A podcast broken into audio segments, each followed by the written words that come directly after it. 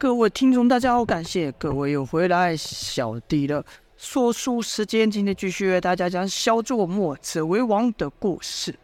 前文说到，姚建轩、赵月华等一行人继续往九黎的路走啊，途中来到了一个死城，而他们发现一个一个水井啊。姚建轩自告奋勇入内查看，才刚进美井没多久，立刻传来尖叫，说道：“上去，上去，师弟，快拉我上去啊！”童风不知道下面有什么东西，但听师兄姚建轩叫的急，便卯足全力，哗的一下把姚建轩从井里拉上来了。据说姚建轩上井后是脸色苍白，好像看到了什么极为吓人事。童风赶忙问道：“怎么了，师兄？你看到什么了？”姚建轩惊道：“好，好，好，我看到好多人呐、这一骚弄啊，把公孙丑、赵月华、石刚都引了过来。听姚建轩这么说，赵月华就说：‘别闹了，我们闹老半天是一个人都没看到，哪有什么人呐、？’姚建轩则说：‘谁谁跟你说活人了？我下面的都都是死人呐、！’这话一出啊，赵月华、童风的人都吓一跳，说道：‘死人！’师兄，你你确定吗？死的是什么人？是男是女？是老是幼？姚建轩说：“我我哪有这功夫还去细看啊？下面一片漆黑，我就记得我手摸着摸着，就摸到了一个死死人脸。哎呦，他那个感觉。”说着，姚建轩就把手在地上摩擦，似乎想要擦掉刚才的的摸到死人的那个感觉。这是赵月华就问道。难不成这城里面的人都被害了，丢到这井里吗？哎，不对呀，这城里面有多少人？这井哪装得下呢？于是在华就看向公孙丑，公孙丑摇摇头，也说：“我也不晓得这里发生什么事。经此一事啊，姚建生只觉得此城怨气很重啊，而且古怪的很，只想赶快离开。”几人离开了城，就走了数里地，经过一片荒芜之地，就看地上还留着耕田的锄头。像是以前这块农地呀、啊，一块一块繁荣茂盛的农地，但现在却荒废了。原本应该长满食物的良田，如今只剩下几个稀疏的杂草。再走一阵，居然看到一个身穿破烂衣服、全身脏兮兮的小孩趴在地上。这小孩身上的衣服都已被尘土染成了土色，如果不是他有这么一点点的动作，还真让人以为就是个泥块呢。这小孩看来不过就十五来岁，瘦的不像话，但衣服在他身上根本不能叫做穿，应该叫做挂上去的。呃，这几十里的荒芜地上，举目望去，就只有公孙丑一行人和那孤零零的小孩。这景色看着说有多可怜就有多可怜，说有多凄凉就有多凄凉。姚建轩忍不就说道：“这这小孩都饿了多久？身上怎么一点肉也没有，连骨头都看到了？”童风也忍不住说：“不如我们带上他吧，我看他快不行了呢。”公孙丑则说：“你身上还有食物吗？你身上还有水吗？”这不是童风下，这不是明知故问吗？他们身上都没食物、没水啊，所以童风也不好回答。公孙丑就去问道：“我们自己都快没有食物了，你怎么救这小孩呢？”可童风两也一直没有离开那小孩。周月华只是说道：“叔，你知道这座城跟这里到底发生什么事吗？”公孙丑说：“我想是因为战争吧。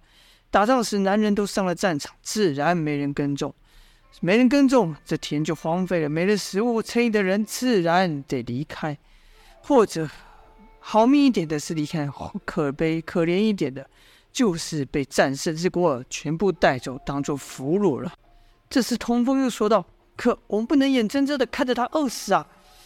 公孙丑就说：“哎，这就是乱世，整个天下都是如此。像他这样的孩子。”可说是数之不尽啊！你要救他，你要拿什么去救他？救得了一个，其他的你就是不救。有些事真不是你我能力所及，还是放下吧。这世道就是如此，你看不下去，那就别看了。姚建轩看到此景，心里也很难过，他也想和童风一样救那小孩，只是他考虑的比较多。他心想：我自己，我们自己都快没食物了，怎么救呢？到时候这小孩依旧难逃一死。正想的时候，这小孩终于坚持不住倒下，就看通风立刻纵身下马，朝那小孩奔了过去。公孙丑叹了口气说道：“白费力气呀！就算是墨家的门徒在此，只怕也救不了这个小孩。”赵月华、欧建勋、石刚等人也跟着通风过去了。通风到小孩旁，一旁把他给抱起，只觉得这小孩轻的不像话。不知道是几天没东西吃，姚建轩问道：“他还活着吗？”通风嗯了一声，说道：“那就让我带上他吧，说不定再往前走一会，我们就会可以遇到城镇，说不定里面就有石，或者，或者说不定前面就有溪水，不一定啊。”童风一连说了几个“说不定啊”，连他自己都觉得不可能。但即便如此，他也是不愿意放弃救这小孩子一点点渺小的希望。如此几人继续前行，遗憾的是，那些说不定什么溪流、城镇都没有出现。到了隔天，那小孩还是死了。童风等人也不是没见过死亡，甚至童风自己就好几次和死亡擦肩而过，但从来就没有这种揪心之感，好像胸口被堵上一块大石一样，那样无能为力的感觉，童风等人都是第一次经历啊。童风亲手，童风应该说童风，作为怀、姚建轩、石刚等人亲手挖了个坑，埋着小孩。过程中谁都不说话，好像说什么都显得多余啊。然后几人就继续赶路，终于让他们到了九黎所在的长阳山这带。长阳山介绍一下了，它是位于齐国、鲁国两国交界之处，除了地形特殊外，是没有什么天然资源可取，所以对这两国来说，这地方就是块死地。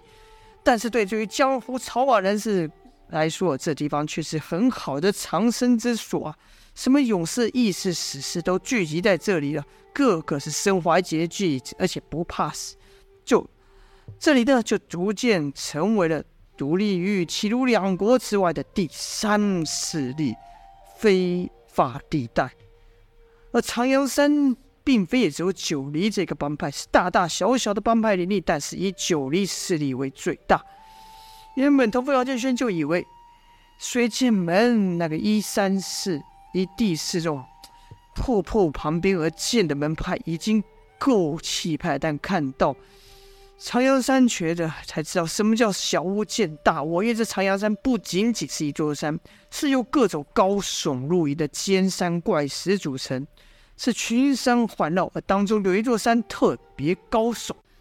赵玉华则算是回到了他熟悉的地方，指着那最高耸的山说：“那叫做洛神峰，也就是我们九黎的大本营了。”姚建勋说道：“这么高，我们怎么过去呢？”赵有华说：“要上洛神峰，必过通天桥啊。”姚建勋就问道：“通天桥那是什么？”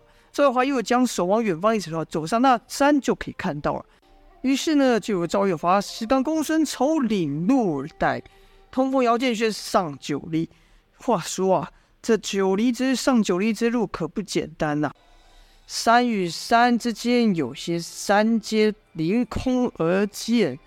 简直像是个空中迷宫一样。若不是有赵有华等人领路，童风姚建轩只怕就困死在这山中迷宫的这空中迷宫之中。终于，他们来到了通天桥啊！而这通天桥外本来应该是有守卫守护的，但此时却是空无一人。不知道九黎山上发生了什么事呢？就待下回分晓啦。好了，感谢各位的收听，希望大家喜欢这个故事。那我们明天见，今天就先说到这边啦，下播。